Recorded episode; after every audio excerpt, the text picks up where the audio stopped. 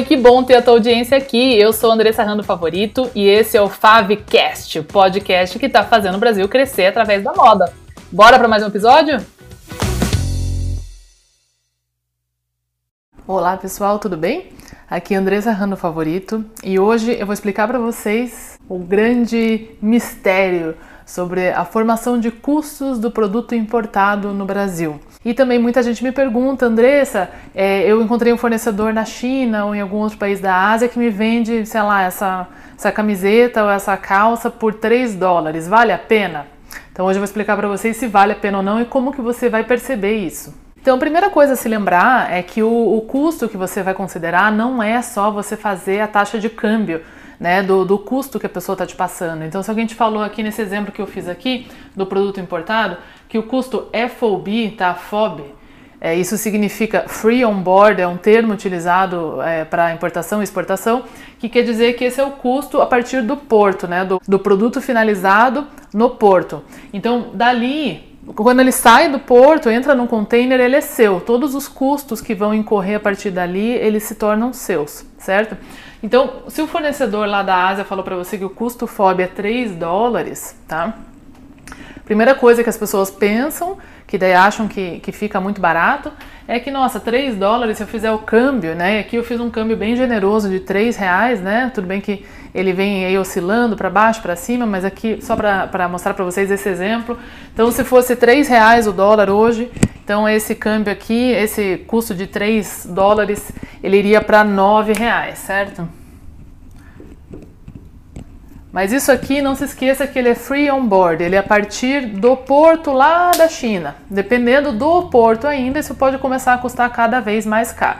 Então, quando você pega esses nove reais daquele produto que está lá no porto, lá da China ou de qualquer outro país que seja, mesmo dos Estados Unidos, enfim, o que seja, a partir desse preço aqui, você vai começar a colocar no custo um monte de outros custos aí que são aí uma verdadeira caixa de surpresa. Então não tem assim é, um, uma fórmula exata que eu posso passar aqui num vídeo de cinco minutos, mas tem sim alguns pontos importantes que vocês têm que considerar Existem várias empresas que fazem esse trabalho de importação, de nacionalização, que se chama, é, que vão calcular tudo isso. E por que, que ele é tão variável? Porque cada produto é, que é importado para o Brasil ele tem uma diferente alíquota, né? Uma, uma, taxa de importação, de imposto diferente e outras regras que se aplicam para aquele produto. Isso varia demais é, para coisas é, que são, por exemplo, de medicina, remédios, é, é, de agropecuária, né? E aí quando a gente fala de moda, a gente está falando de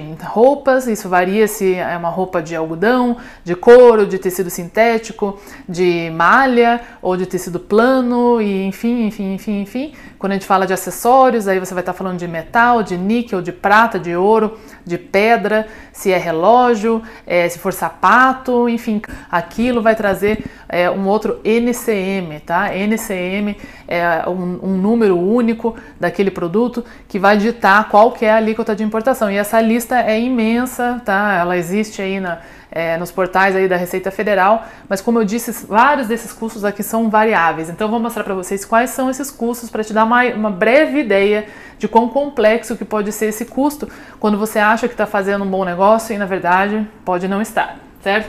Então você vai pegar o custo é, em, em, real, né, né, free on board, né, a partir lá do porto. E a primeira coisa que você vai fazer é adicionar o frete. Esse frete ele pode vir marítimo, né, ou, ou, ou aéreo.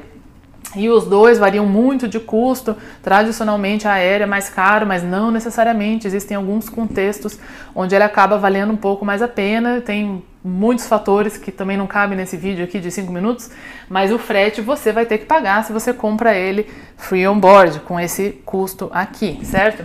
É, colocado o custo do frete, aí vem os impostos, tá? Os impostos eles são cobrados em cima do seu custo do produto mais o frete tá? Então isso é, aí já, já começa né, a adicionar. E esses impostos, como eu disse, eles variam muito de produto para produto. E além dos impostos, a Receita Federal tem uma, uma lei que se chama antidumping, tá? Que ela é para regulamentar se tem produtos muito, muito baratos entrando no Brasil que fazem com que os produtos nacionais deixem de ser competitivos. Então, vou dar um exemplo. Mas vamos dizer que tem um sapato que está sendo importado por um centavo, tá? Um sapato de couro e etc. Então, essa lei anti-dumping fala: não, peraí, não existe um sapato de couro por um centavo. Então, para esse produto não pode nem entrar no Brasil, ou tem aí uma série de burocracias para regulamentar, para poder fazer esse produto entrar, e aí envolve muitas outras taxas e impostos que você tem que pagar para liberar, tá? Então você vai colocar os impostos em cima desse 9 mais X, que seja o custo que, que foi o seu frete, isso é muito variável, tá? Então você vai aplicar lá um percentual de impostos em cima desse custo, você vai ter daí taxas de aduana, né, e, e, despachante, né? Aqui a gente entra num grande custo Brasil, tá? Então, quando a gente fala de, de produtos de moda que, que você compra no varejo aí em outros países bem mais barato, para começar, os impostos de importação são bem mais baratos em, em outros países, principalmente nos Estados Unidos e, e, na Europa, tá? Então aqui o seu custo do produto já estava bem mais baixo para aqueles revendedores lá, né? Que a gente daí começa a sofrer. E aí esse custo aqui de taxa de aduana, despachante, o que, que é isso? É para liberar o seu produto do porto. É uma ladainha, né? O famoso custo Brasil, a gente tem poucos portos, uma, uma infraestrutura difícil aqui no Brasil de logística, infelizmente. Então tem muitos custos aqui para que esse produto seja liberado de uma forma é, meramente aceitável, né, com velocidade, com rapidez e também sem ficar lá parado meses, né? Então isso é uma coisa que países como Estados Unidos e Europa não não tem tão alto, tá? Isso aqui é bem baixo para eles e para a gente é bem alto. Também é um percentual porque você vai adicionar uma série de serviços, né, que vão ter custos fixos ou variáveis, que vão ser agregados ao valor da carga, né, ou seja, ao valor do produto. Então vamos considerar que ele também é mais ou menos um percentual aí X bastante variável. E finalmente você tem coisas como regulamentação. Isso daqui é, é um, um, custo que ele se aplica para alguns tipos de produto. Então, vamos dizer que é um cosmético, é, alguma coisa que precisa de um selo da Anvisa, ou que precisa aprovar a etiqueta né, de composição. Muitas vezes você pode comprar já o produto com a etiqueta correta, mas várias vezes você pode estar comprando esse produto lá e ele vem importado com uma etiqueta que não se adequa às leis aqui brasileiras. E aí você vai ter que fazer aquilo para poder liberar o seu produto também finalmente receber o seu produto no seu centro de distribuição e para ele ficar lá no seu estoque para finalmente você conseguir comercializar ele e aplicar o seu markup, certo? Então, o que, que eu quero dizer com tudo isso? Quanto vale isso tudo, né? Então, isso aqui, como eu disse, é uma conta bem aberta que tem muitas variáveis. E aí eu vou falar da minha experiência importando vários tipos de produto aqui no Brasil e tratando de um frete bem eficiente, com uma equipe de importação eficiente que analisa todas essas esses, essas variantes, que tem equipes boas aqui, ou seja, que a gente não está pagando mais caro por não ter o know-how. E no geral, isso aqui tudo dobra, tá? Então, esse 9 aqui, no geral, ele vai lá para 18. Lógico que você vai ter eficiências, você vai ter casos especiais, você vai ter tipos de produto onde os impostos são baixos, mas isso é bem variável, tá? Então, para você chegar numa eficiência onde isso aqui não é o dobro e ele é bem menor, você vai ter que realmente ter uma competência bem grande aí de um talvez um custo de uma consultoria de importação, tá? Então, no geral, não entenda que alguma coisa que é 3 dólares vai te custar 9, na verdade ele vai te custar 18. E aí com esse 18 você vai ter que analisar se esse produto que te falaram que é 3 dólares lá, que na verdade são 18 reais, será que com 18 reais você não consegue ele aqui no Brasil? sem toda essa dor de cabeça, né? Porque ainda tem a questão do produto não ser liberado, enfim, né? A demora para ele chegar, o controle de qualidade, né? Quer dizer, quando você receber esse produto aqui, você já viu a qualidade desse produto ou só viu por foto, né?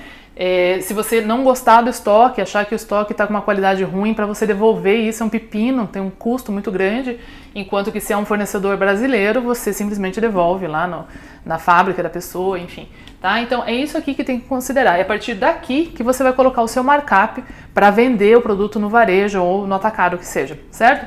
Então eu espero que tenha ficado um pouco mais claro sobre é, esse essa caixa preta aqui, né, que são os custos de, de importação de algum, vários produtos de moda, tá? E que tenha desmistificado a questão do porquê que os, os produtos de moda no Brasil são tão caros, certo? Espero que tenha gostado. Se você gostou, dá um like aqui, pode marcar um, seu, um amigo seu que possa estar aí nessa, nessa busca por produtos importados e considerando ser uma boa ideia, compartilha com eles também. Até a próxima!